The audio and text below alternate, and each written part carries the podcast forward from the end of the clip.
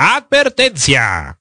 El programa que está a punto de escuchar es una representación de los ridículos tiempos que compartimos, lejanos a lo objetivo y cercanos a todo lo demás. Las opiniones vertidas en este espacio no representan a nadie más que al insignificante ser que las postula. Si no está de acuerdo, relájese. Si está de acuerdo, relájese más. Por su comprensión y empatía, de nada.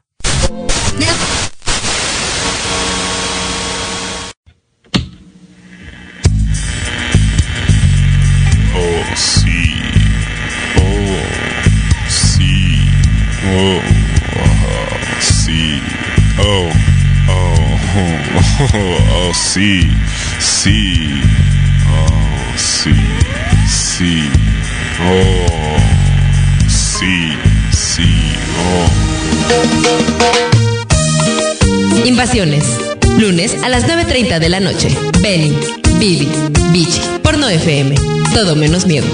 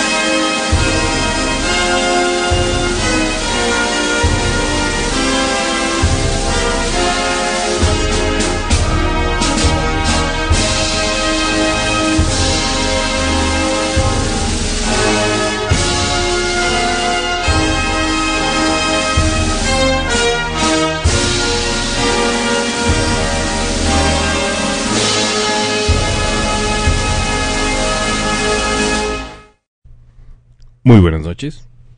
Estamos en vivo y en directo para todos ustedes desde la Ciudad de México, transmitiendo fuerte y claro desde la N grande de México a todos los confines del universo. Son las nueve de la mañana, nueve de la mañana, no, nueve de la noche con cuarenta y tantos minutos. Hace doce horas justo estábamos empezando el turno de la mañana. En fin, queridos amigos, de esto se trata.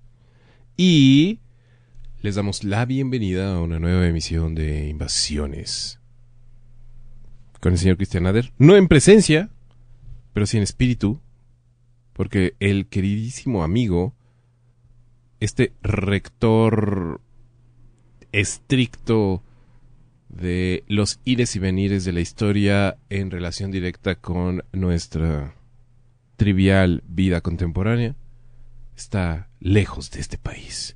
Pero como Jorge Negrete, siempre está aquí también. Por lo mismo, es momento de tratar de entablar una comunicación directa con el gran camarada que está en estos momentos allá, en Venezuela. Muchas gracias. ¡Ah, no! ¡Ah! ¡Oh! ¡Qué fuerte estuvo eso! ¡Oh, oh my god! Estamos. Estamos. Moderando. ¿Estamos? ¿Dónde estamos? Estamos moderando los volúmenes, iba a decir, querido amigo. ¿Cómo estás? No puedes. Estoy muy emocionado. Estoy muy emocionado porque te escucho y estás en Venezuela en estos momentos. Así es, Benjamín. Me encuentro en Venezuela. ¿Cómo ¿Estás transmitiendo con, ¿Estás transmitiendo con video? Eh, no, estoy transmitiendo vía no FM exclusivamente. Ah, ok, ok. ¿Cómo estás, querido amigo? Estoy echado en la cama. ¿Estás echado en la cama? y- Sí, ¿no me ves? Eh, no, eh, espérame, es que, es que mis- mis- mi teléfono está colapsando en estos momentos. ¿Qué diablos está pasando? Dame un segundo, por favor. Bueno, Te doy un segundo. a ver, espera. Sí, aquí estoy. Oye, creo que, creo que tengo que detener esta comunicación. Dame un segundo, por favor. Te voy a marcar en Dale. dos segundos, Órale. por favor. Dame un segundo, dame un segundo. Eh, por supuesto. Oh, fue muy tenso, amigos. Fue muy tenso. A ver, espérenme un segundo, espérenme un segundo. Ay, ay, ay. Deme un segundo.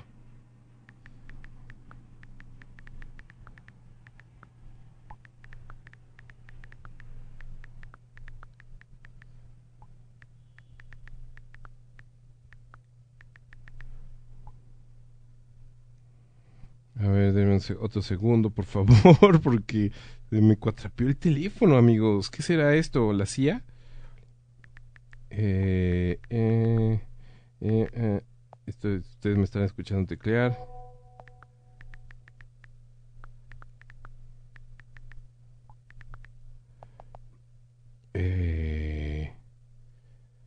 Listo, me parece que ahora sí, listo. Estamos preparados para entablar una vez más comunicación con nuestro queridísimo maestro. ¿Qué pasó? Cristian Nader, ¿cómo estás? Ahora sí, ya. Logré eh, destrabar este eh, pues, aparato diabólico que tengo entre las manos llamado celular. Qué bueno, Benjamín. Buenas noches a todos. Buenas noches, querido amigo. Estás en Venezuela en estos instantes. Así es, Benjamín. Me encuentro en la República Bolivariana de Venezuela. ¿En dónde, en, en dónde exactamente estás? Estoy en Mérida. Ah, estás en Mérida. Mérida capital. No en Mérida, Yucatán. Tampoco en Mérida, Extremadura. Ajá. Sino en Mérida, Estado Mérida, en los Andes venezolanos. En los Andes venezolanos.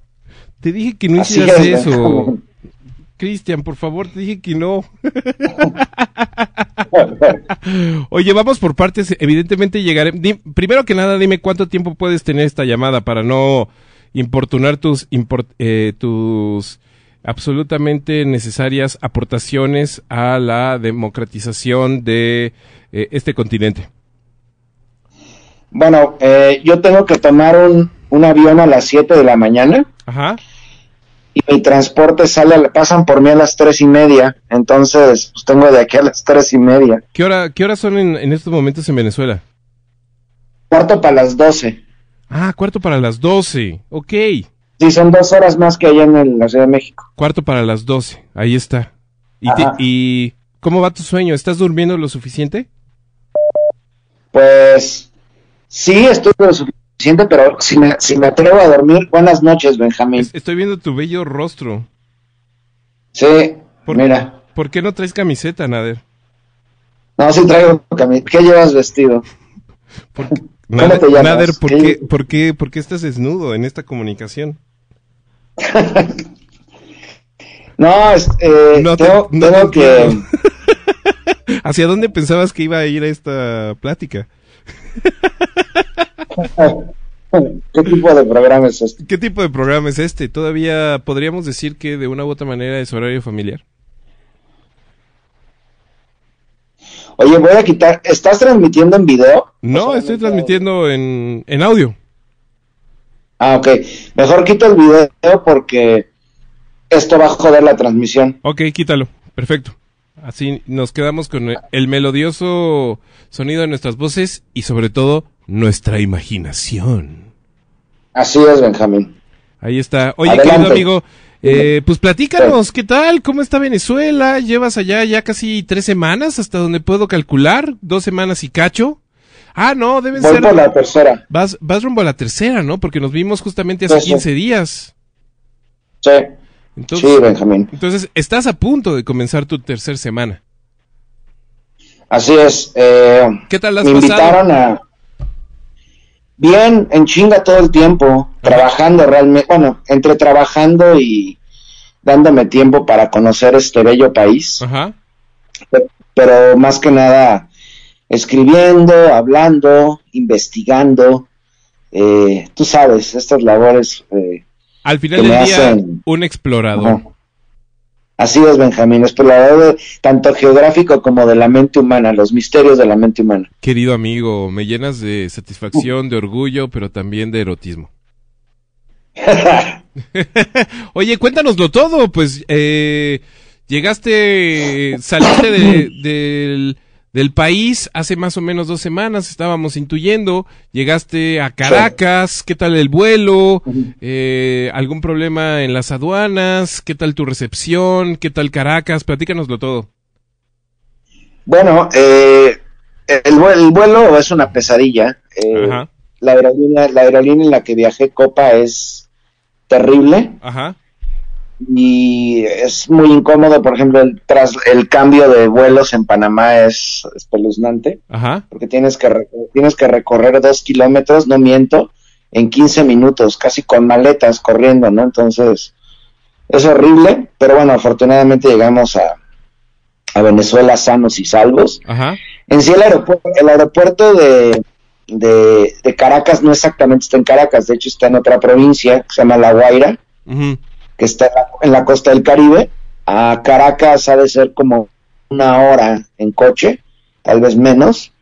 Eh, y bueno, para que no lo sepa, en sí mi misión primordial aquí fue ser eh, veedor en el proceso electoral venezolano que se celebró el 21 de este mes, en el que todavía están en disputa algunos estados del país. Hoy justamente eh, hablando de Barinas, por ejemplo, ¿no? Pero bueno, eh, me, me invitó el Consejo Nacional Electoral de, Venez- de Venezuela y bueno, fue una de las misiones que hubo, porque hubo varias misiones. Una fue del CNE con invitados eh, extranjeros y otra, por ejemplo, fue la de la Unión Euro- Europea, que se hospedaban en otro hotel totalmente distinto, ¿no? Ajá. Eh, de hecho, curiosamente, en, el, en el hotel donde se hospedaban los de la misión europea hubo un brote de COVID. Oh, Entonces, no. afor- se- 50 y casos en, en, en solo ese hotel y están encerrados, creo que todavía, no estoy seguro. Y bueno, llegamos a Caracas, tuve poco tiempo de conocer la ciudad, digo, por lo menos al día unas dos horas, por lo menos. Y bueno, nos, nos estuvieron ins- instruyendo de qué debemos hacer, qué zonas, qué zonas de, de Venezuela nos tocarían. Afortunadamente me tocó cerca de Caracas, o sea, en, par- en hagan de cuenta que Caracas eh, está casi en la costa del Caribe y alrededor de Caracas hay varios estados, uno de ellos se llama Miranda, Ajá, que a mí me tocó ser, sí, me tocó ser veedor en, en todo el estado de Miranda. ¿Qué involucraba, cuál- o más bien, cuáles involucraba, o más, a ver, ¿qué involucraba tu ejercicio de vedor? ¿Qué es eso de ser vedor en un proceso electoral en Venezuela? Pues haz de cuenta, es tratar de ver, o sea, intentar eh, dar un diagnóstico de, de cómo se realizaron las elecciones en todas las casillas que visitaste. Ajá, que no hubiera, que no hubiera violencia, que no hubiera trampa, que todo los- el proceso fuera fluido, que respetaran las, las leyes electorales, además de las de COVID, por ejemplo. ujú, Eh, ¿Qué otros procesos? Eh, bueno, digamos, en general que, un, que fuera un proceso limpio, ¿no?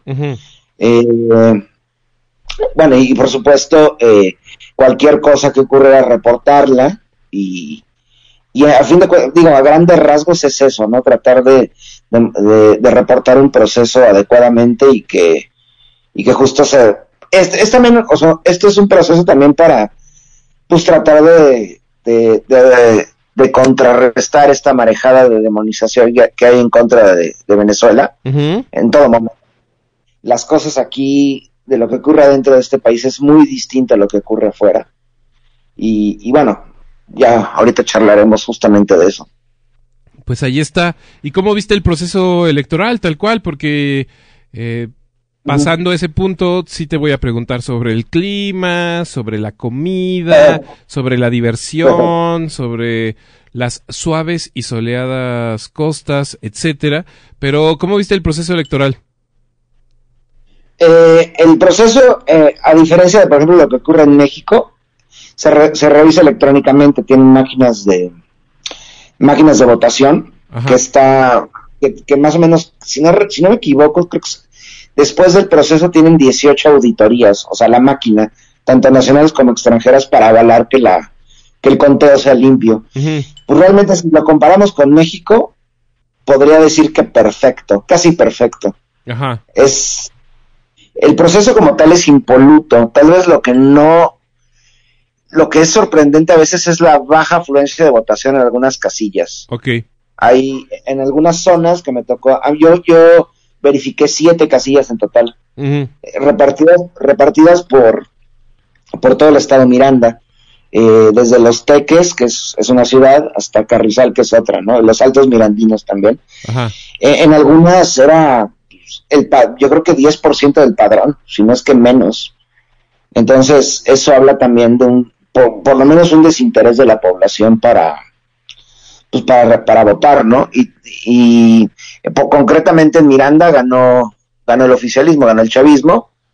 Eh, no en todas, no en todas las casillas, de hecho, en las que, en las que yo vigilé, en, en algunas ganó, eh, vaya, la oposición, pero la gobernación se la llevó, se la llevó el chavismo, ¿no? Al igual que en Caracas capital.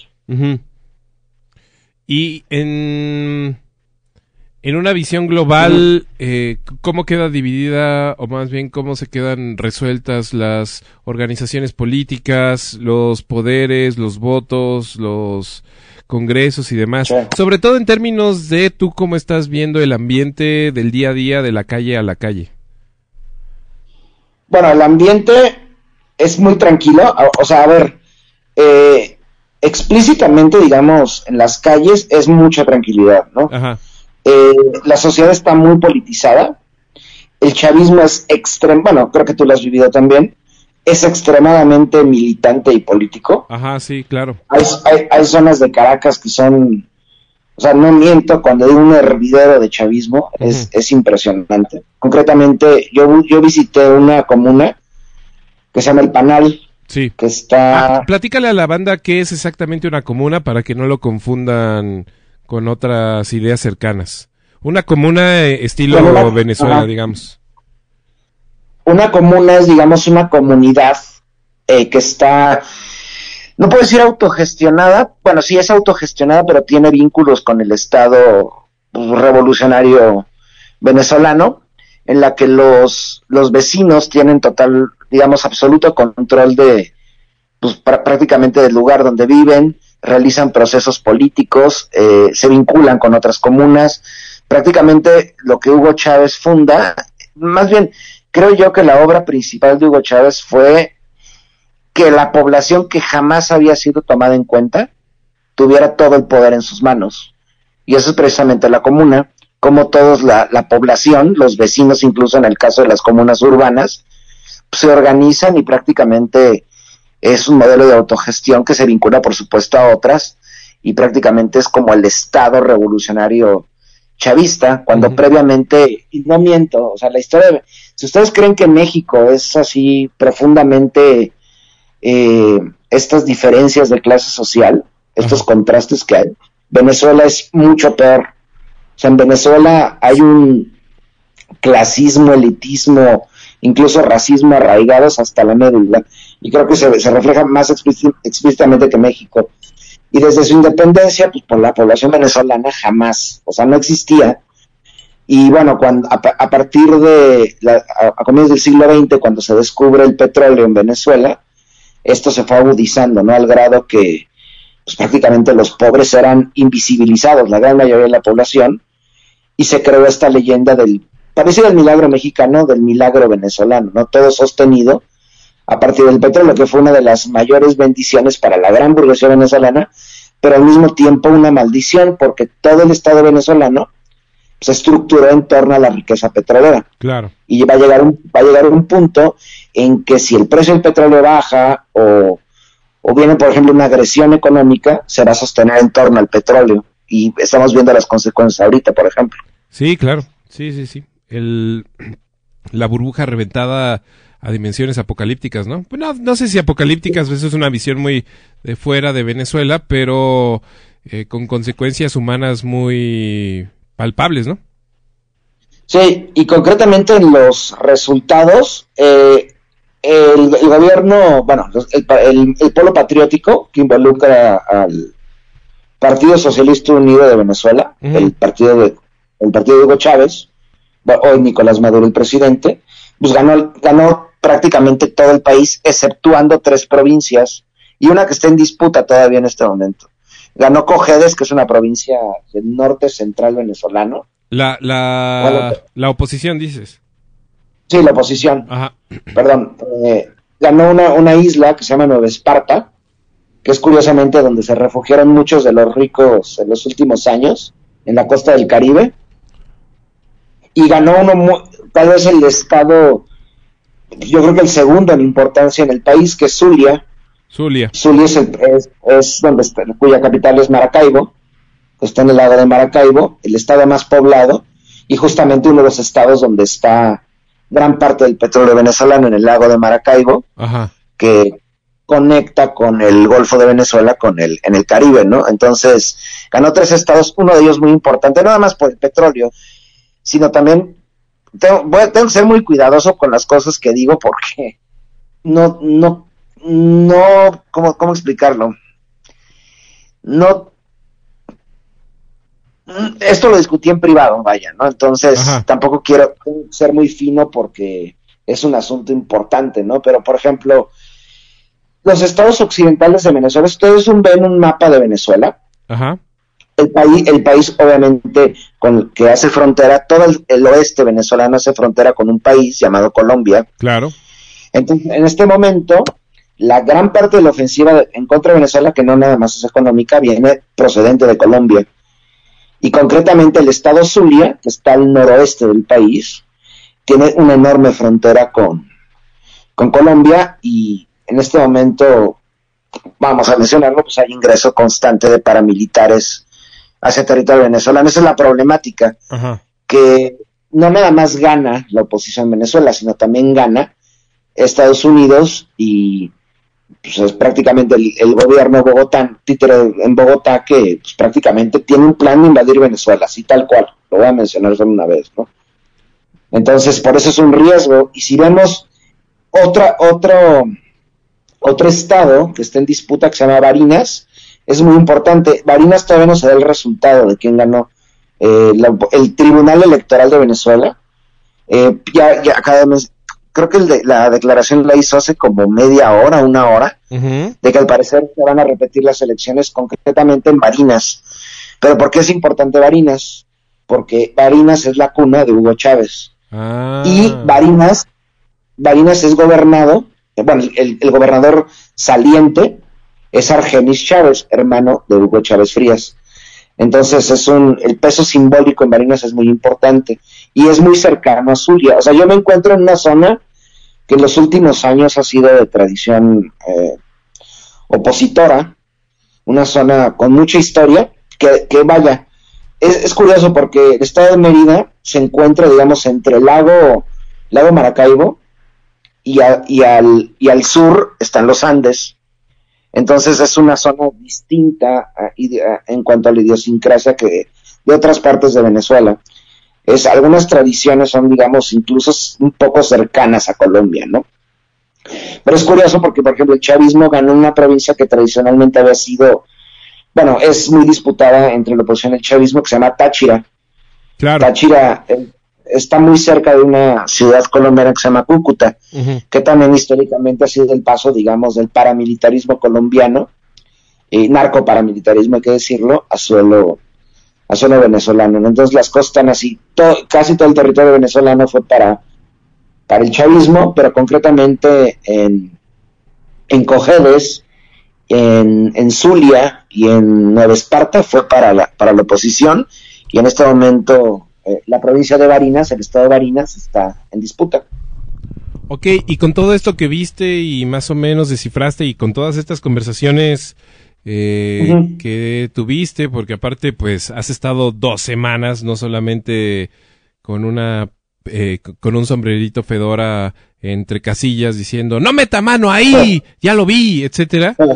Eh. ¿Qué es lo que puedes concluir o hacia dónde ves esta, eh, este proceso, sobre todo en términos de los siguientes años para Venezuela? Bueno, creo que los, eh, de aquí al 2024 van a ser cruciales que se realicen las elecciones presidenciales. Por supuesto, las agresiones económicas de Estados Unidos van a... O sea, eh, eh, el estrangulamiento de Venezuela afectado a la economía, es por supuesto, ¿no? y al mismo tiempo la inflación que ha ocurrido, aunque ya se está, se está estabilizando muy poco a poco. Digamos, también la entrada del petro, esta criptomoneda, criptomoneda ha hecho que funcionen mejor las cosas, sin embargo, las Ajá. consecuencias a la industria sigue siendo importante, ¿no? Por ejemplo, ¿por qué, ¿por qué se da esta crisis también, no? Y hablemos de la dependencia del petróleo, pues porque Venezuela ha dependido durante casi 100 años del petróleo y al mismo tiempo es una, era una economía que importaba todo, me refiero casi todo. O sea, incluso llegó a, a tener insuficiencia agrícola, porque prácticamente los campesinos dejaron de trabajar las tierras, además de terratenientes, y prácticamente todo, toda la economía del país se volcaba al petróleo, ¿no? Eh, cuando llegó Chávez al poder, trató de revertir esto, sentó las bases y poco a poco se logró, pero obviamente con el bloqueo estadounidense, si, si todo tu, gran parte de tu economía depende de importaciones, pues obviamente cuando Estados Unidos bloquea tu, tu, las importaciones a este país, Claro. pues obviamente gran parte de la industria se queda parada. Te voy a dar un ejemplo. Eh, aquí en Mérida hay un, bueno, de hecho, sí, en Mérida, a ver, comencemos con el caso de, de Caracas. En Caracas es, hay un lugar, una sierra que se llama Guaraira Repano, que es una enorme, una enorme montaña que la divide hacia el norte con la Guaira, o sea, con la costa de la costa de- del Caribe. Esta montaña es gigantesca, también se le conoce como el Ávila, El pero en este Ávila. proceso de el Ávila, en este proceso de descolonización le cambiaron el nombre a su nombre, digamos, original Caribe, que es Guaraira Repano. Por ahí hay Eh, una, bueno. hay una editorial que se llama Monte Ávila, ¿no? Importante en Venezuela. Sí, sí, sí. Bueno, ese mismo monte, digamos, es un símbolo del colonialismo, pero también es famoso porque tenía un tenía un enorme teleférico. Ajá. Este teleférico transportaba, digamos, a los turistas hasta la cima del monte y daba servicio diariamente durante, siempre lo hizo, ¿no? Pero con las agresiones económicas, el- las piezas que entraban para servir este teleférico, para dar mantenimiento, no pueden entrar a Venezuela. Ajá. Entonces tienen, tuvieron que crear una, una nueva industria que aún está en pañales para atender el teleférico, el cual nada más abre un día. Siguiendo con el asunto de los teleféricos, aquí en Mérida está para subir a los Andes, eh, eh, ahí está el teleférico más alto del mundo, que son que llega hasta casi 5000 metros de altura. Te acerca mucho a los ¿De sí, verdad? Sí, sí, sí.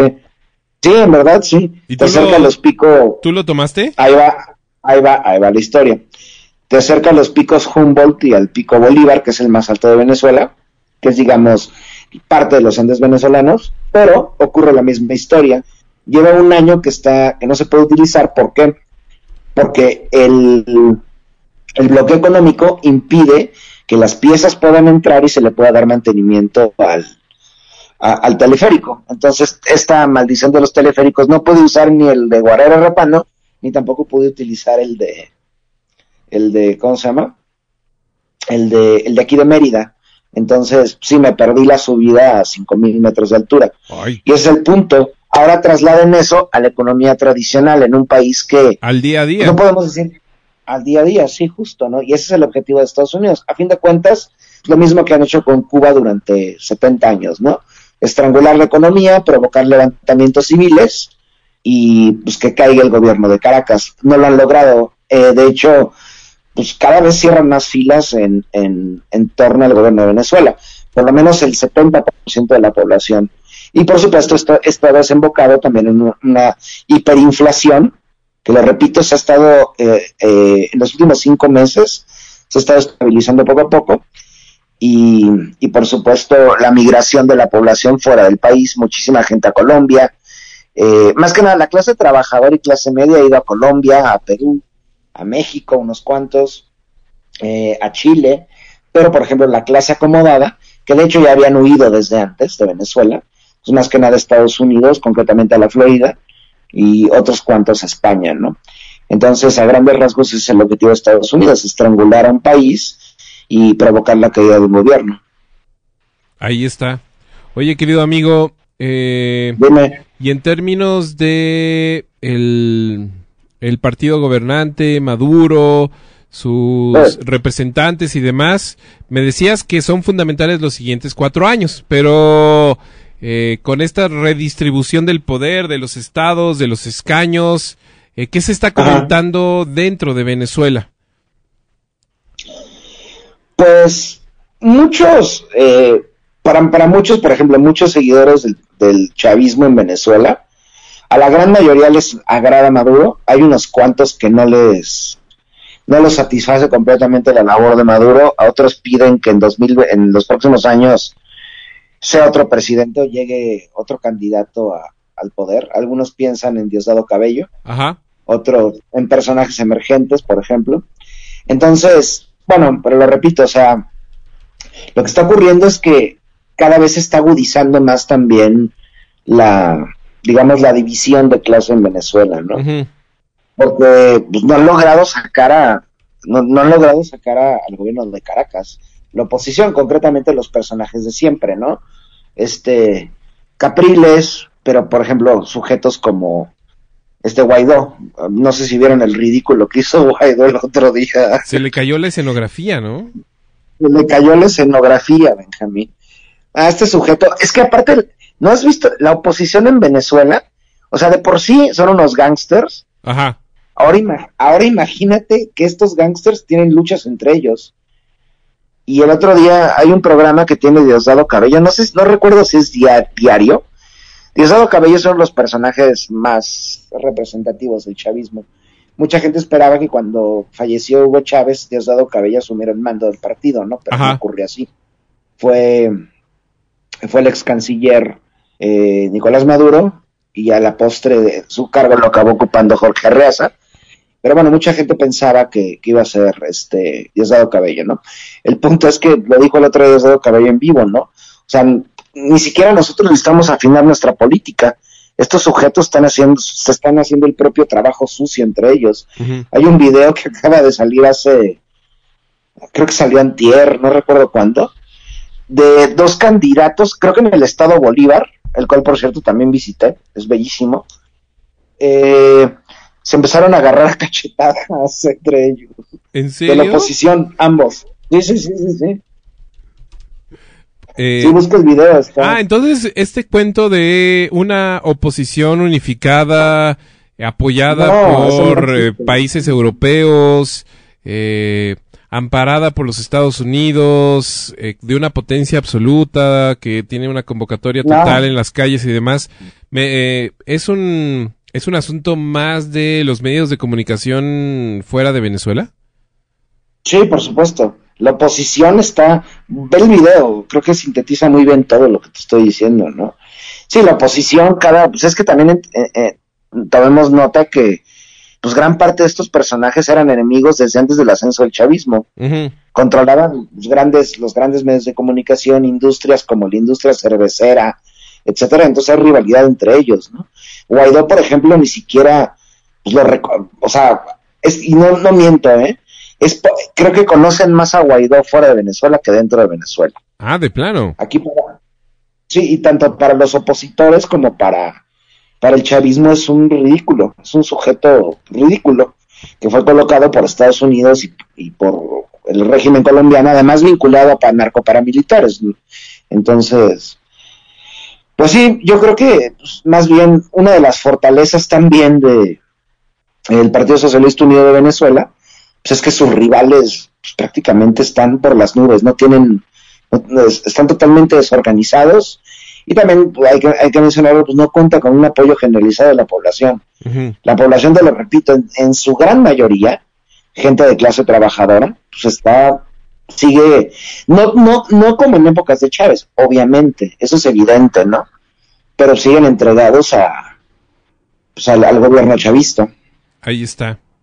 Oye, querido amigo, y ya... eh, ¿cómo, ¿Cómo le dices? Eh, tu, ¿Qué?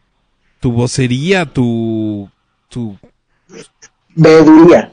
veduría. Ajá. Eh, pasando a tu veduría y tu análisis más o menos rápido de el presente venezolano, de las elecciones. Ahora sí, cuéntanos, ¿qué tal ha estado el viaje? Pues el viaje ha sido, eh, te digo, Muy frenético. ha- eh, ha sí, muy frenético. Ha oscilado de eh, de entre de entre la chamba y turismo muy poco, o sea, realmente ha, sido ah, porque además de, por ejemplo, de, de, asistir como veedor, pues me acabo, bueno, a todos los veedores llegó un punto en que nos invitaron a, a Miraflores. Entonces, pues yo no tenía, yo no llevaba ni camisa ni nada, o sea, tú bueno, te llevaba una camisa de manga corta. Ajá. Entonces, Estaría me increíble dicen, que hubieras "Etiqueta- tomado la decisión así como, ¿saben qué? No tengo ropa para este evento, entonces iré sin ropa. iré desnudo. Iré desnudo porque no hay mejor presentación que la que, que la que mi madre me ha entregado. del cuerpo humano. Entonces, pues sí, ah, dije, les dije a los del CNE, que el Consejo Electoral de Venezuela, que si podía ir de tenis, Ajá. y dicho y hecho, pues sí, pues sí, tu- tuve que asistir así, y al parecer no hubo ningún problema, no era el único, y pues ya sabes, codeándote con, porque muchos de los veedores que, que asistieron a, a Venezuela, pues eran como personajes bien célebres en sus países, ¿no? Yo me sentí ahí como, ¿qué hago aquí? Me da como pena, ¿no? Ajá. Ahí eh, andaba este, por ejemplo, Juan Carlos Monedero. Eh, ¿Quién más andaba?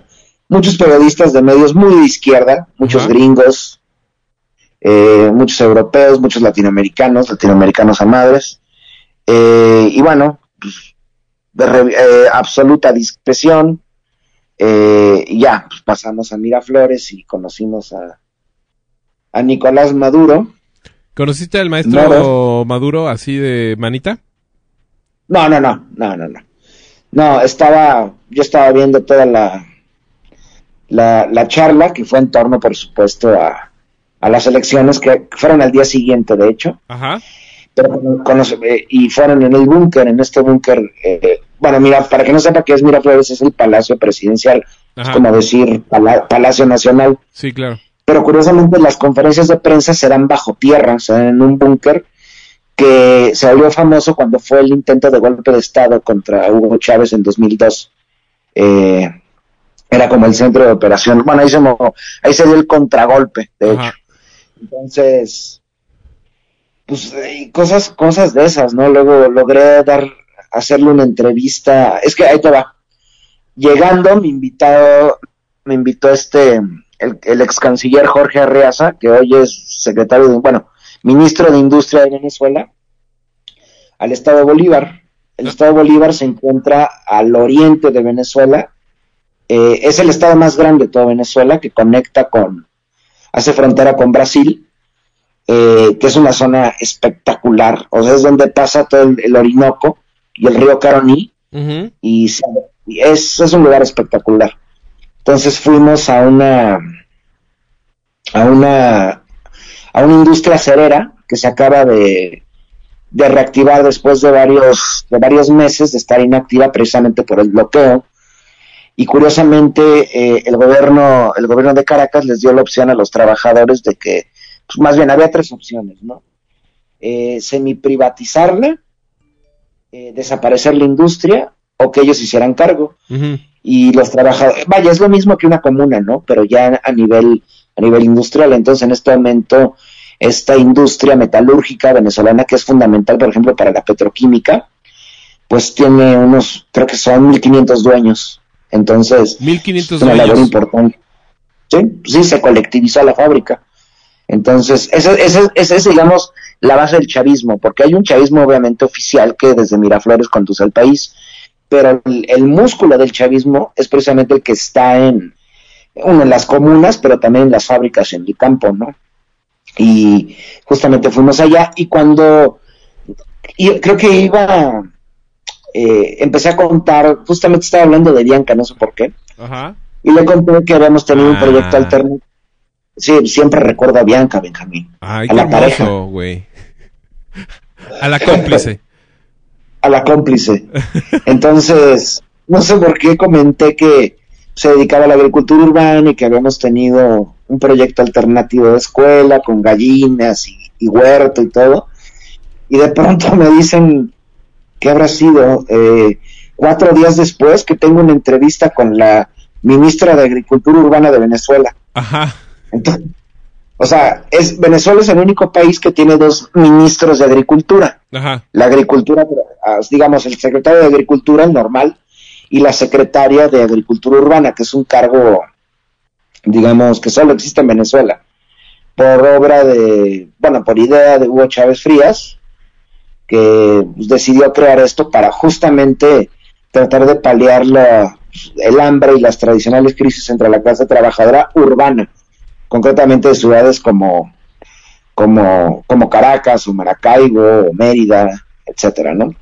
Entonces, pues, acabé también entrevistando sin querer a la secretaria de del Ministerio de Agricultura Urbana y fue fue increíble, ¿no? Porque por ejemplo me metí al huerto que creo que fue en 2003 que fue fundado por por Fidel por Fidel Castro y Hugo Chávez ahí Ajá. en el centro de Caracas Ajá. en Avenida México, Avenida México de hecho se llama donde está el, el huerto este gigantesco por cierto Ujú. creo que son dos más de dos kilómetros cuadrados no sé es enorme no Sí. y bueno entonces próximamente igual cuando llegue a México editaré el video y lo subiré como un pequeño documental entonces sí, cosas así inesperadas no que también han sido como muy enriquecedoras para para esta experiencia en Venezuela Benjamín. Claro. Oye, carnal, ¿y eh, qué tal la vida? ¿Qué tal la vida? la vida Digo, más allá de eh, eh, si ya nos tienes una respuesta y una razón en términos del significado de la existencia, eh, Ah. la vida del, de la calle, la vida del peatón, la vida del día a día. Eres tú una persona, mira, mucha gente no te calificaría de social y, y amena. Yo sí. Yo pongo mis manos al fuego por ti. Y asumo que has tenido conversaciones, que has visto, que has caminado, porque aparte eres absolutamente adicto a caminar, que has visto, que has escuchado, que has sentido, porque alguna suspicacia debes también tener. Alguna intuición también debe haberse generado ahí en tu seso inquisitivo, porque eh, debe haber algunas cosillas que no te cuadran, por ejemplo. Debe haber algunas cosillas que te llaman la atención en términos de lo que se rumur, rumur- eh, rumora. Debe haber alguna inquietud que te genera algún comentario, alguna eh, invitación, etcétera. Sí, bueno, a ver, caminando, digamos, la vida urbana, por ejemplo, en Caracas, por decir algo, es, vaya, no puedo decir idéntica a la Ciudad de México, pero es muy parecida, ¿no? Lo mismo aquí en Mérida. Son ciudades, eh, eh, curiosamente, en las dos ciudad- grandes ciudades que he estado, son ciudades muy asfixiantes, son muy claustrofóbicas Ajá. y no tienen, tienen mucho que ver. Por ejemplo, aquí en, aquí en, en Mérida, donde estoy, es una ciudad que está rodeada por montañas por todos lados. O sea, de hecho, eh, Mérida es una isla que está en medio de dos cordilleras andinas. Eh, la gente, pues, digamos, está como concentrada la población en una, en una especie de isla que está rodeada por barrancas y, y por los montes, ¿no? Y por un río. Entonces es como una especie de encierro sin ser encierro. Ajá. Eh, es una ciudad muy, ¿cómo llamarlo? Sí es muy asfixiante en- en- en- de alguna manera, ¿no? Caracas es algo parecido. Caracas está rodeado por montañas por todos lados, no a la usanza del DF. Es- son, son montañas muy, vaya, lo plano de Caracas es mínimo Ajá. de pronto todo es montaña y es una ciudad que creció verticalmente, ¿no? Eh, eso tal vez influya mucho, creo que también en, en cómo se relacionan las personas dentro de la ciudad. Caracas, por ejemplo, tuvo uno con, eh, con el boom petrolero que hubo, bueno, siempre. Recordemos que Venezuela es uno de los países con, pues, con mayor cantidad de petróleo y las mayores reservas de petróleo del mundo entero, ¿no? Ajá. Sí, claro. O sea, hay un, hay un yacimiento de- en Venezuela, concretamente en el Orinoco, en, la, en el delta, en- bueno, en el este del país, que no es exactamente donde está, donde está Maracaibo, que ese es otro yacimiento. Ese yacimiento nuevo que tiene Venezuela, que aún no está explotado, tiene más petróleo que en todos los yacimientos de todo el mundo, incluido los, paí- el- eh, los países árabes, incluido Irán. Ajá. O sea, para que se den la riqueza petrolera que tiene Venezuela, ¿no? Sí, claro. Y obviamente es un país que crea una dependencia en torno a eso. Si nosotros vemos eh, el desarrollo de Venezuela en los últimos 50 años, por ejemplo, en las ciudades, pues es trágico, de hecho historicida. Por ejemplo, uno esperaría que una capital como Caracas, pues el patrimonio cultural, arquitectónico, por decir algo, fuera impresionante, y no es así. Eh, Caracas, te puedo decir que no tiene ni el 5% de los edificios patrimoniales que tiene la Ciudad de México, coloniales. Todos fueron arrasados en nombre de este, en nombre de este progreso, y a la par de esto comenzó una migración a, la ciudad, muy parecida a la Ciudad de México, pero debido a la riqueza petrolera venezolana, que es muchísimo mayor que la mexicana, todo lo que se creaba en Venezuela para alojar estos nuevos habitantes de las grandes ciudades fue en torno al petróleo. Entonces, por ejemplo, hay un lugar en Caracas que estoy seguro, tú viniste a Caracas, estoy seguro que lo viste, que se llama eh, Parque Central, no sé si la, lo recuerdas. Ajá. Parque, Parque Central son unos rascacielos que están en medio de la ciudad. O sea, imaginen Tlatelolco, pero en el mero centro de la ciudad y tres veces más altos. Ajá. Prácticamente tenía el objetivo de ser como Tlatelolco, ¿no? Una especie de ciudad autosuficiente. El apóstol ocurrió lo contrario, ¿no? Fue abandonada por el Estado y es gigante, es una cosa monstruosa, gigantesca, ¿no? Y al mismo tiempo, eh, esto de por sí es una sensación de encierro en estas ciudades. Yo lo siento así, ¿eh? no es que me lo hayan dicho. Sí, claro. Este, Sí, este monstruo, Lo, que te estoy preguntando es cómo tú lo estás sintiendo, ¿no? sí, sí, sí, este monstruo de ciudad interna ahora presentaba otro encierro. Y al mismo tiempo debemos de ver las diferencias sociales en Caracas que son muy parecidas a las de la Ciudad de México. Por ejemplo, en Caracas está el barrio, eh, o, o, ¿cómo llamarlo? Aquí no le llaman curiosamente colonias, les llaman parroquias. Parroquias. Las parroquias, sí, o sea, es como un- curiosamente no sobrevivió nada del patrimonio colonial, pero sí algunos conceptos coloniales. Porque, por ejemplo, antes en, la Ciudad de México, el Valle de México también los llamaban las parroquias, ¿no? Y bueno, la parroquia digamos que es un barrio grande, por decirlo de alguna manera, ¿no? En, en Caracas hay un distrito que se llama Petare, Petare. Petare, ajá, Petare, es, si no me equivoco, el municipio, por decirlo de alguna manera, más densamente poblado de todo el continente americano. Ujú. Hace cuenta que es un Ecatepec o una ciudad nesa, asentada en varios cerros, donde prácticamente es un, o sea, es impresionante, o sea, entre- no hay separación entre las casas, hay un hacinamiento como una tremenda ciudadela, ¿no? Sí, una tremenda ciudadela. Y justamente lo que provocó esta, el, el cambio de, de régimen en Venezuela, el cambio de, paulatino cambio de sistema económico, es que obviamente no se puede acabar con la pobreza, pero sí se empoderó a la población de clase trabajadora. Entonces ahora, Petare, por ejemplo, además de ser un lugar eh, de clase trabajadora, está, a diferencia de lo de antes, es- son conscientes como de su, ¿cómo llamarlo? Pues de su fuerza como, pues, como clase, ¿no? No así, no tienen los mismos recursos económicos aún que el resto de la clase trabajadora, porque en Venezuela hay una clase rica, la gente, ve- ven que luego salen estos videos de que dicen que en Venezuela no hay comida, Ajá. no, no, no sé cómo construyen estas leyendas, ¿no? Pero bueno, o sea, hay un, hay un lujo, eh, concretamente en Caracas es al revés. El este de Caracas es el, la zona más rica y el oeste es, digamos, de las más pobres. Ok. Al revés de la Ciudad de México. La, a la Ciudad de México, al oriente es donde están Nezahualcóyotl, Iztapalapa, Chimalhuacán, Iztapaluca, etcétera, ¿no? Aquí no.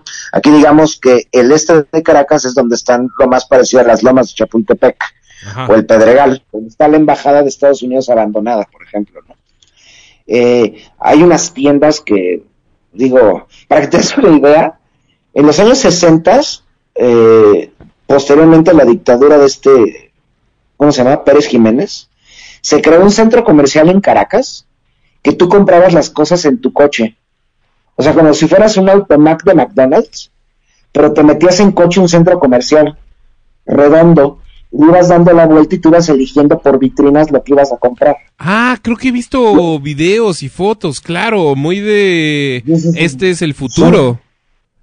Sí, sí, sí.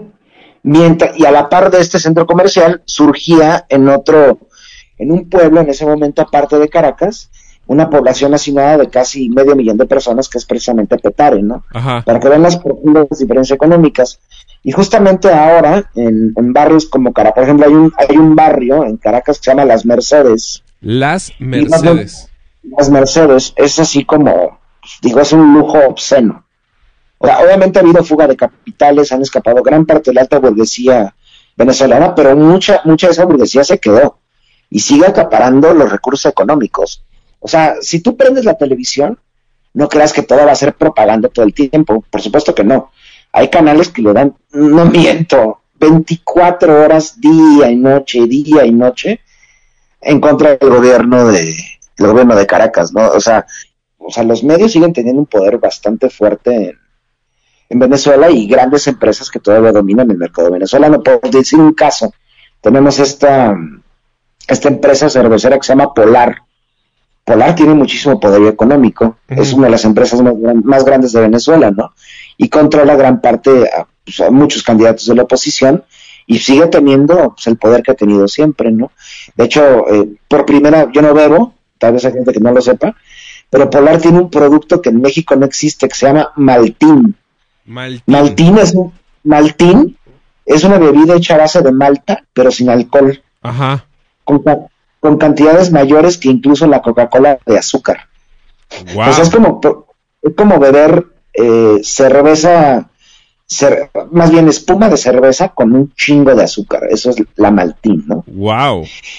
Entonces, pues sí, las cosas que se dicen fuera de Venezuela en contra del gobierno, eh, pues por supuesto están creando una leyenda que no es así, las cosas son muy distintas con muchos matices y muchos contrastes, pero además de esto decir que la población está empobrecida, obviamente ha habido por la, por la guerra económica de Estados Unidos una baja del nivel adquisitivo de la población, una, una profunda eh, hiperinflación, que lo repito, se está estabilizando cada vez más, los precios cada vez están más estables, pero también lo que ha ocurrido es que pues, pues, realmente los super ricos de Venezuela siguen teniendo el poder. Es impresionante el lujo con, con el que todavía se mueve, ¿no? Curiosamente mucha población que tiene doble nacionalidad, que oscilan entre Miami y Caracas, o, o Maracaibo y Miami, entonces pues, sigue siendo un país profundamente latinoamericano, o sea, a pesar de que el chavismo trató de transformar las cosas, Ajá. pues no lo ha logrado por completo, ¿no? Es un camino bien difícil y pues si, si tomamos en cuenta más la agresión gringa, pues las cosas se recrudecen aún más, ¿no? Y en el y en el otro sentido que te decía, algo que te genere suspicacias, algo que te haya llamado la atención en términos de, ah, esto sí no sale en los noticieros y no suena forzosamente sano. Sobre todo en términos de decisiones de gobierno, de, de algo que hayas visto que haya que te haya llamado la atención.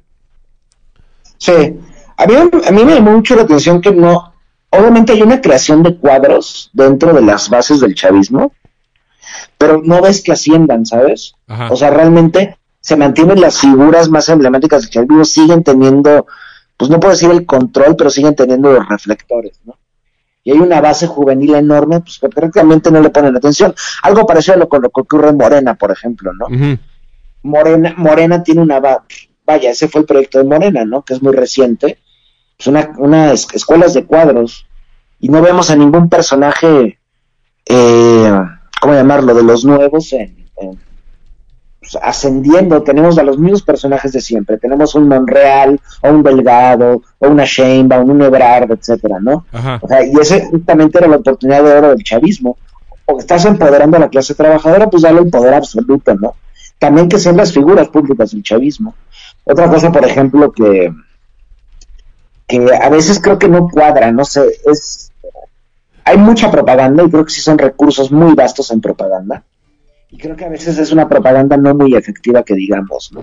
Obviam- y obviamente pues también reconocer que pues, Nicolás Maduro no tiene la pues, no tiene ni la chispa ni la energía que tenía un Hugo Chávez, ¿no? O sea, creo que también eso hizo provocó muchas molestias dentro del chavismo, o sea, pues que Nicolás Maduro es un personaje no con el carisma ni con el ingenio ni con pues, la vitalidad también que tenía Hugo Chávez, ¿no? Claro. Y también mostrar que, por supuesto, ha habido errores importantes en la economía, ¿no? Tienes que ser mucho más cauto y haber estado preparado para, tú sabías que la guerra económica por parte de Estados Unidos tarde o temprano iba a llegar. O sea, no, y no es cualquier cosa, ¿no? Y tenemos el caso, un caso muy cercano como es el caso cubano, cómo han destrozado la economía cubana. Por supuesto, Cuba se mantiene, pues tenemos un bloqueo absoluto, ¿no? Tienes que ser mucho más efectivo buscar otros mercados, buscar nuevas alianzas. Las he encontrado, ¿no? Por ejemplo, por ejemplo, hay un super iraní, en, hay varios supers iraníes cuando vino el bloqueo, los, otros países sancionados por Estados Unidos buscaron hacer alianza con Venezuela y uno de ellos fue la, República Islámica de Irán. Pero lo que, eh, que hicieron, por ejemplo, trajeron un megamercado que, que, está en, en, suelo caraqueño, que es impresionante. Haz de cuenta, es un, un Walmart o un Sam's Club, pero de solo de productos iraníes. Es espectacular. Eh, y, bueno, pues es tratar de ir sobrellevando la crisis poco a poco, ¿no? Un problema, un problema, por ejemplo, es el cambio. El cambio es terrible, ¿no? El dinero, pues un bolívar en este momento ya vale más, pero todavía no vale lo suficiente para que te den un cambio. O sea, si tú pagas con un, o sea, con un billete de 5 dólares, pues no hay cambio, no hay moneda.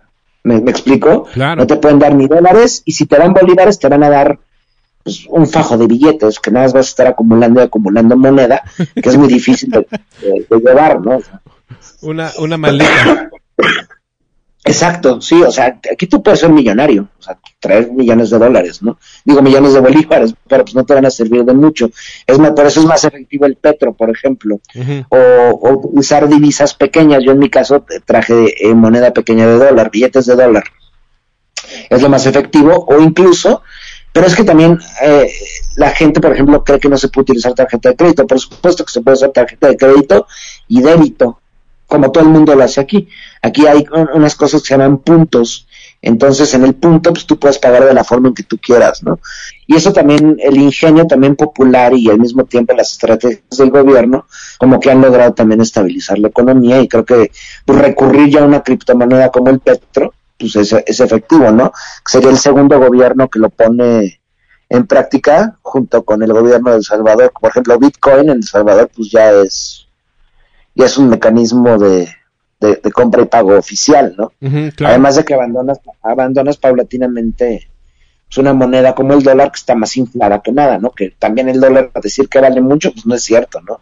El problema es que tienes la Reserva Federal que sigue imprimiendo dólares a lo idiota, está en un, no, no hay nada que sustente al dólar como la moneda la moneda más poderosa del mundo si fuéramos eh, si tuviéramos si tuviéramos que dar una, moneda un peso importante tendría que ser el yuan que es la mayor la moneda en este momento más importante de todas claro oye vamos a tomarnos un momentito mi querido Nader porque nos tenemos que tomar una foto entonces abre abre pon tu video rápido güey nada más para tomarle acá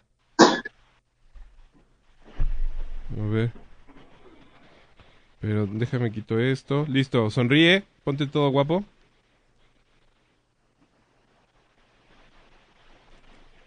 Listo. No mames, qué gran foto, güey. A ver. No, sí, genial. Listo. Esto es hermoso. Oye, carnal. Y pues ya para dejarte dormir, porque aparte estás a punto de tomar un vuelo. Eh, si no, no voy a dormir. Si, quieres, ya quita tu video para que no se entorpezca la, transmisión. ¿No vas a dormir? ¿Cómo vas a hacer eso? No, pues porque si, me llego a quedar dormido, no me levanto y pierdo el vuelo. Piensa en tu salud, amigo. Te necesitamos sano y fuerte y joven y hermoso. Cuéntame. Eh, bueno, pues pasemos a la parte divertida. ¿Qué has comido? ¿Qué te ha sorprendido de la cultura venezolana? Eh, ¿Qué has conocido que sea hermoso? Eh, ¿Qué aventuras extraña, a qué aventuras extrañas te has expuesto? Compártenos algo así más de el Nader explorador que todos amamos. Bueno, Benjamín, presenció un récord mundial. ¿What?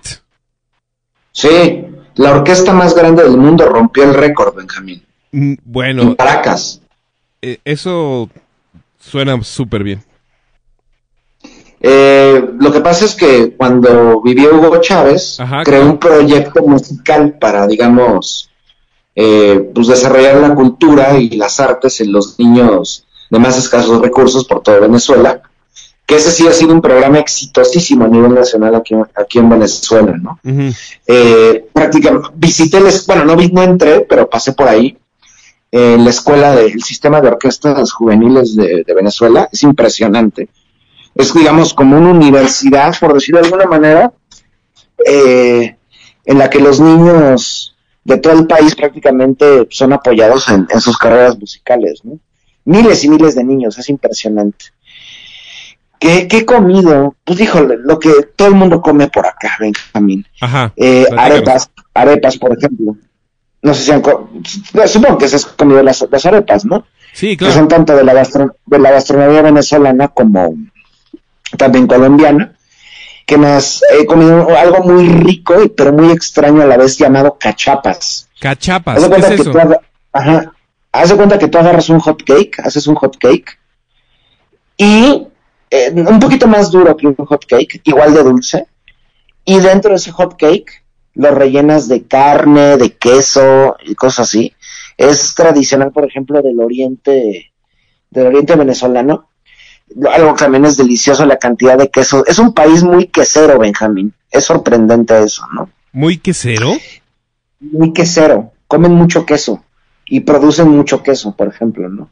Ah, no tenía idea. Eh, sí, he probado las hallacas, las hallacas son como los, digamos, lo que serían los tamales para nosotros. Ajá. Están hechos a base de, a base de maíz y los, si no me equivoco, los, eh, los meten dentro de hojas de plátano. Pues esa ha sido mi dieta diaria, ¿no? Digamos, tratar de, pues de, de comer lo que las calles venezolanas me ofrecen. Ajá. Eh, pero curiosamente, hablando de eso, Mucha hablando de comida Cristo, callejera entonces. mucha comida callejera y de fondas, por ejemplo, ¿no? Ajá. Mu- mu- mucha comida de fonda. Aquí se come mu- mucho de la dieta. La dieta venezolana está basada, por ejemplo, en frijoles y arroz, pero también en carne de cerdo o carne de res deshebrada. De hecho, eso es como el platillo nacional. Se llama el pabellón. Ah, el pabellón. Entonces es como, ajá, pabellón, es como carne, carne, le llaman carne mechada aquí, pero sí es carne deshebrada con una guarnición de arroz, eh, eh, frijoles, eh, plátano macho a veces, eh, muy rico y aderezado, por supuesto, ¿no?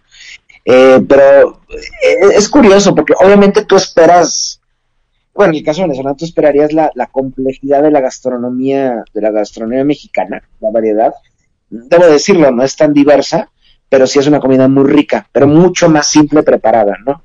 No es tan laboriosa como la, la comida, la comida mexicana, pero bueno, es lo de menos. He comido, he comido bastante rico. Eh, ¿Qué más te puedo decir? Por ejemplo, aquí, en, aquí hablando de comida, aquí en, aquí en Mérida hay una crisis de recolección de basura, Benjamín. Una crisis Terrible. de recolección de basura. Sí, y hay uno, eh, ayer me tocó presenciar un espectáculo dantesco. Platícanoslo, por Eh, favor. Me encanta la idea. Pues hay, hay- la gente, pues como no hay recolección de basura, decide, bueno, sí lo hay, pero una vez a la semana. Se empieza a acumular la basura hasta que la recogen. Y hay lugares de en la ciudad de Mérida donde hay unos montones de basura enormes. Y hay un pájaro, un ave local, más bien nacional, que es una especie de buitre, que está repleto todo el país de estos buitres, esa, esa especie de buitres, ¿no? ¿Es el que le dicen Y ayer me rompe tocó- huesos, rompe algo? No, no recuerdo, son unos negros, totalmente negros, con una partecita blanca. Sí, claro. Pues ayer me tocó ver un festín de estos buitres en un, en un, ¿cómo se llama? En, en uno de estos tiraderos eh, espontáneos en las calles. Y Benjamín, no miento, uno me rozó la cabeza, Benjamín. ¿En Fue serio? espectacular. Sí, fue impresionante. ¿Qué otras cosas he, he ¿No se vivido llaman quebrantahuesos o algo así? ¿Esos, esos No, tienen un-? Tienen un nombre con Z, pero no recuerdo cuál es exactamente. Eh, ¿Qué otra cosa me pasó? Bueno, me corrieron de, me corrieron de un, de un hotel, Benjamín. ¿Por qué te corrieron de un hotel, Nader? Ah, bueno, ese es el punto, Benjamín. Ahí te va la historia. Bueno, eh, yo, yo cambié mi fecha de regreso a México. Yo iba a regresar originalmente acabado el proceso venezolano. Sí. Te Pero dijimos, te dijimos que no estábamos de acuerdo. Sí. Que nos Pero preocupaba. afortunadamente, sí, y, y sí, bueno, no, no pasó a mayor, bueno, ahí te va. Eh, cambié mi fecha de retorno a México, ¿no? Entonces dije, eh, traté de arreglar eh, en el hotel en el que me encontraba, eh, que vaya, se quedara abierta la habitación porque tenía esa posibilidad, me lograron arreglar esa posibilidad, Ajá. de que, que se quedara abierta la, la- mi estadía ahí sin que estuviera en el hotel, ¿ok? Yo viajando a Mérida, Ajá, que se quedara ese cuarto para mí. ¿Me Es- explico? esperándote. Sí, sí, sí. Y bueno, me dijeron como 17 veces, no miento, que no había ningún problema. Ajá. Ayer, que era la- mi tercera noche aquí en Mérida, recibo una llamada a las 6 de la mañana. Me preguntan, ¿dónde está usted, señor Nader? Y digo, "Pues, estoy en Mérida. Y me dice, ah, en Mérida, pues tiene que desalojar su cuarto, su habitación en, Caracas. Y yo, pero pues bueno, ustedes me dijeron que, que, que sí podía quedarme ahí. O sea, lo que pasa es que dejé cosas ahí y también coja- cosas en la caja de seguridad. Entonces, no, pues no es así, tiene que desalojarla. Yo, puta madre, estoy en Mérida y mi vuelo sale el sábado. Entonces, ¿qué hago? Digo, el lunes, el martes. Y dicho y hecho, pues pedían que alguien, que tuvieron, alguien tuvo que ir por ellas, o sea, por mi ropa, porque si no le iban a echar a la calle, tal cual. ¿En serio? Entonces, al- sí, sí, sí, sí. Pero sí. tú estabas al otro lado del país. Sí, yo estoy en los Andes y este, Caracas está en el Caribe. Entonces, está, estamos a hora y media en, en- en avión, una hora más o menos. Entonces estamos a más de mil kilómetros de, de Caracas y mis cosas iban a acabar en la calle. Entonces alguien me tuvo que apoyar pues, rescatándome de esto, ¿no, Benjamín? Claro. Entonces, hasta ahorita ha sido como el único altercado que he tenido con la realidad. Espero que no ocurran otras cosas. Por eso debo de ser muy cuidadoso, porque luego tengo unos arranques de aventurero y, y, Sí. pues después de este, bueno, creo que conté el otro día en, en, en un programa, en una transmisión sobre algunas cosas que me han ocurrido, ¿no? Entonces no quiero que esto acabe en alguna, ya sabes, heridos, muertos, desaparecidos, ah, desaparecidos, etcétera. Bueno, en un primer momento pensaban que estaba desaparecido, que me habían secuestrado. ¿En serio? ¿Por qué? ¿Porque estabas en Mérida? Sí, sí, sí, sí, no, porque no sabían dónde estaba. ¿Qué Pero yo había dicho- visitado, Nader?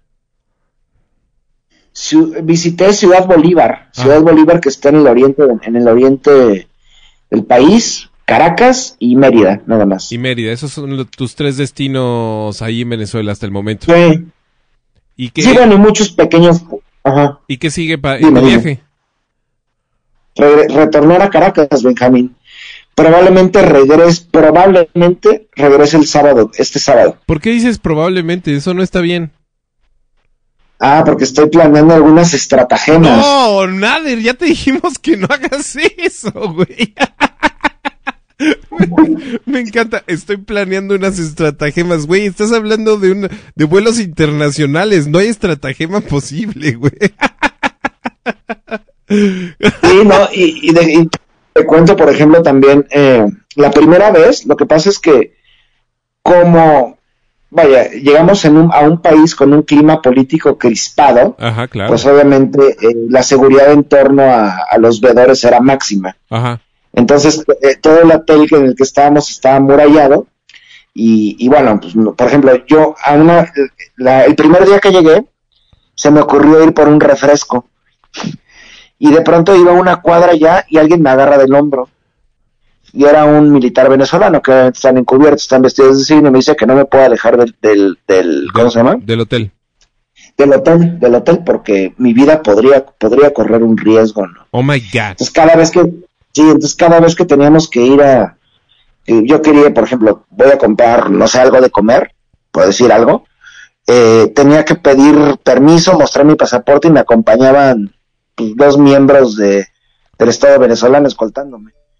Entonces, ya al final del proceso, pues, ya la gente se daba la fuga, ya no les importaba nada, ¿no? Entonces, digo, sí fue difícil, tampoco he tenido una, una experiencia turística, ese era el objetivo del viaje. Claro. Y entonces también pues, pongo en duda mi retorno, pero probablemente sí regrese el próximo, Probablemente. el próximo sábado, Estás 4 de, 4 de diciembre. Oye, y en términos de maravillas naturales, imágenes que con las que te quedes para siempre, puede ser no una maravilla natural, sino eh, un edificio, un pequeño momento, algo que nos quieras compartir para ir cerrando ya esta conversación, amigo. Los Andes son espectaculares. Toda la naturaleza aquí en Venezuela es espectacular. También, es- al igual que México, es un país mega diverso. Pero vaya, a diferencia de México, tiene un clima, por ejemplo, mucho más tropical.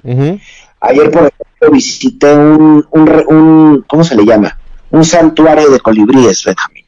así tal cual como lo en el que tú eh, digamos en un bosque en un bosque nublado aquí en aquí en Mérida tú a ti por cinco dólares te dan una especie de comedero de colibrí que te lo pones en la mano no te miento, extiendes la mano y al fondo una niebla impenetrable y de pronto de la nada, de esa niebla emergen 100 colibríes de 17 especies.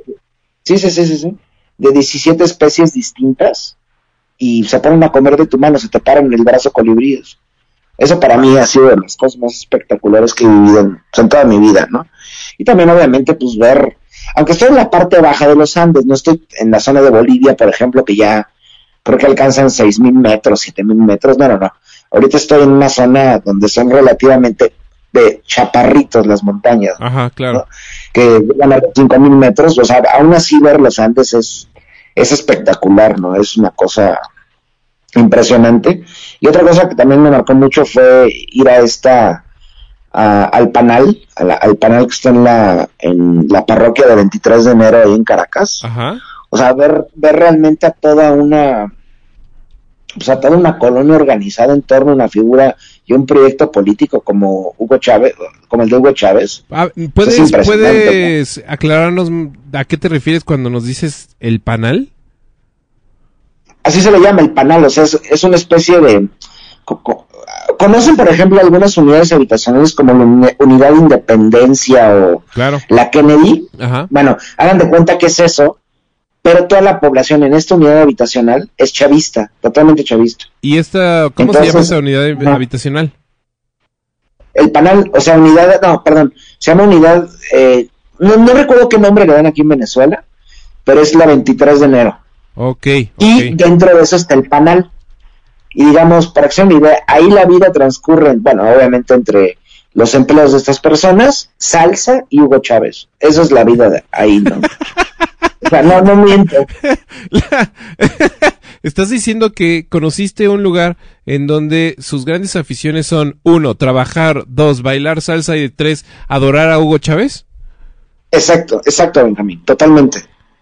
O sea, y bueno, tam- o sea, debo decir que llega un punto en que ya la salsa es un poco ya cansado de escuchar tanto tiempo salsa, ¿no? Ajá. En Caracas todo salsa, todo el tiempo, 24 horas. 24 horas O sea, al día salsa. Salsa, salsa, salsa, todo el tiempo. O sea, es exagerado. Aquí no, por ejemplo, aquí es una música muy distinta, una mezcla de música andina con música tropical. Ajá. No te lo puedo explicar porque, vaya, estamos en la frontera entre el Caribe y los Andes, ¿no? Entonces, es una música muy rara. Y tam- también debo decir que, por ejemplo, a diferencia de lo que ocurre en cada pueblo mexicano, donde el epicentro de la vida diaria es el kiosco, aquí está la boloplaza, Benjamín. ¿La, ¿La qué? Las boloplazas. Bolo Plaza. ¿Qué es eso? O sea, las plazas Bolívar. Ah. En todas las ciudades, en todos los pueblos, en todos los caseríos de Venezuela, el epicentro de la vida política se, se mueve en torno a la Plaza Bolívar. Porque recordemos que Simón Bolívar, puede ser de la, el libertador, como lo conocen aquí, eh, eh, es la máxima figura en la historia venezolana. Claro. Y todas las plazas del país, todas las plazas centrales se llaman Plaza Bolívar. Y deben de tener una estatua o un busto de, de Simón Bolívar, ¿no? Que es la figura más importante en Venezuela. Eso es como, digamos, eh, digamos, como, el- el credo del pueblo venezolano, de la clase trabajadora venezolana. Bolívar, Chávez, la salsa y tal vez las arepas. Ok, perfecto. Pues nos acabas de dar una hermosísima descripción de esta multicultural, multifacética, compleja y absolutamente misteriosa nación. Lo digo misteriosa porque yo conozco Venezuela, pero te decía el otro día, la Venezuela que yo conocí seguramente ya no existe, pero igual y me estás dando a entender que existe eh, de otra manera y muy en espíritu y eso me da me da una sensación bonita porque siempre tuve la sensación, o más bien siempre tuve la impresión de que había vivido algo así como eh, Algo efímero. una, una ilusión muy pasajera, ¿no? Y. y me estás, me- y me estás ahorita comentando que eso que yo percibí en algún momento como un extraño perfume de futuro todavía se conserva, eh, por lo menos en, en ímpetu y en ganas y en resistencia, ¿no?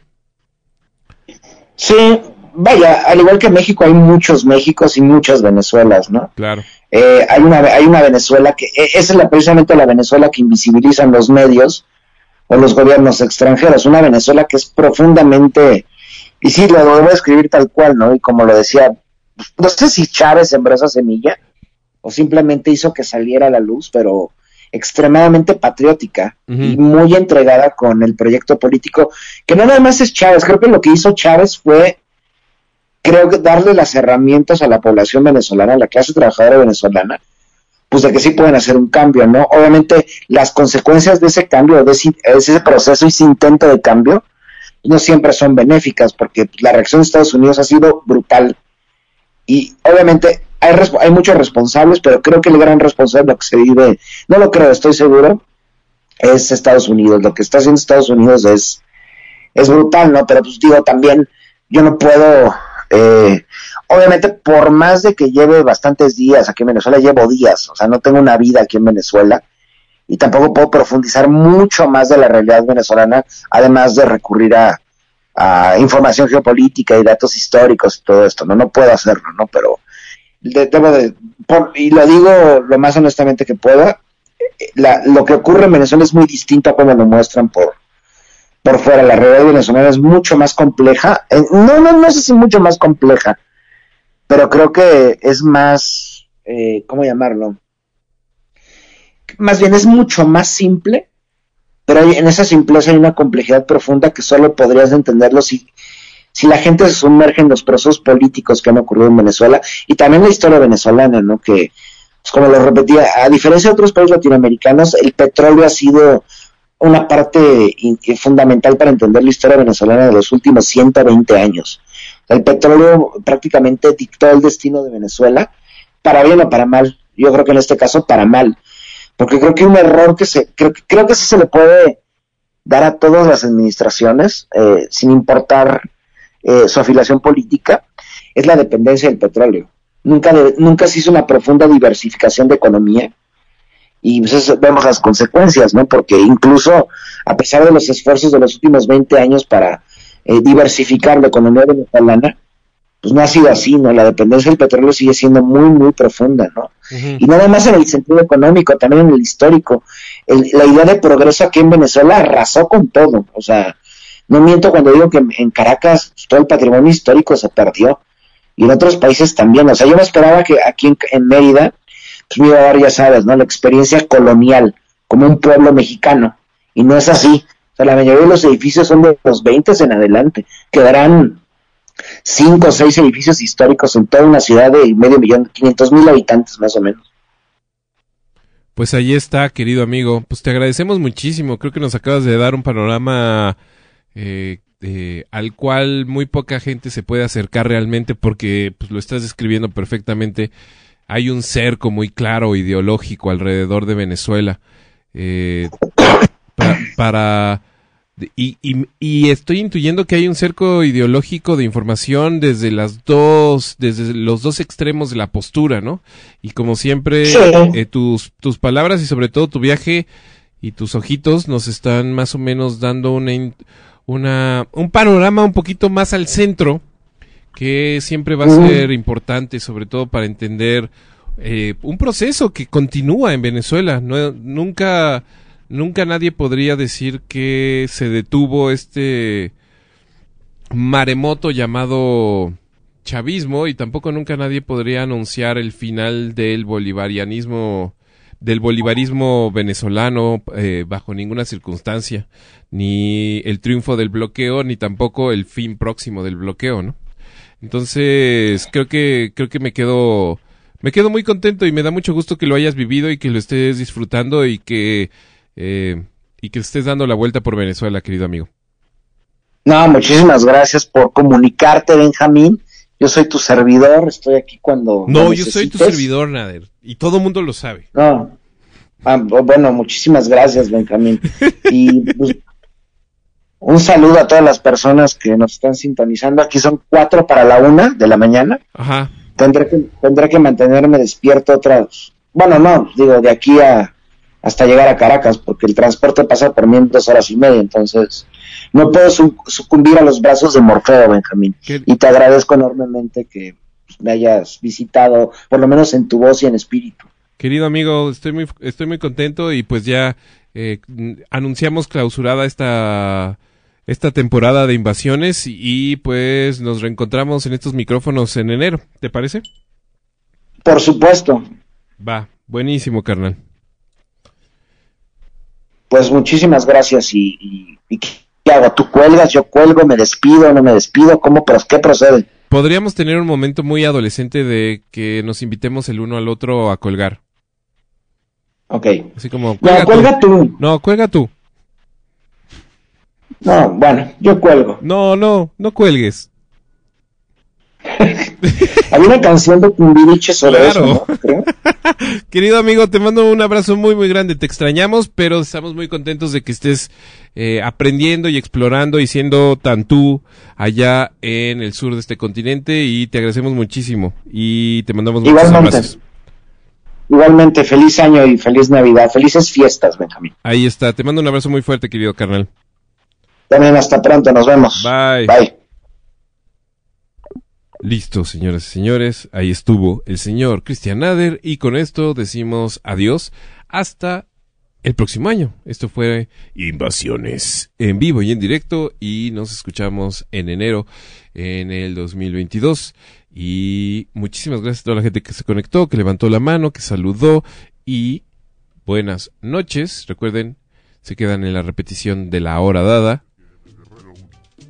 Buen día, gorilas, mañana a las nueve y media de la noche. Todo menos miedo.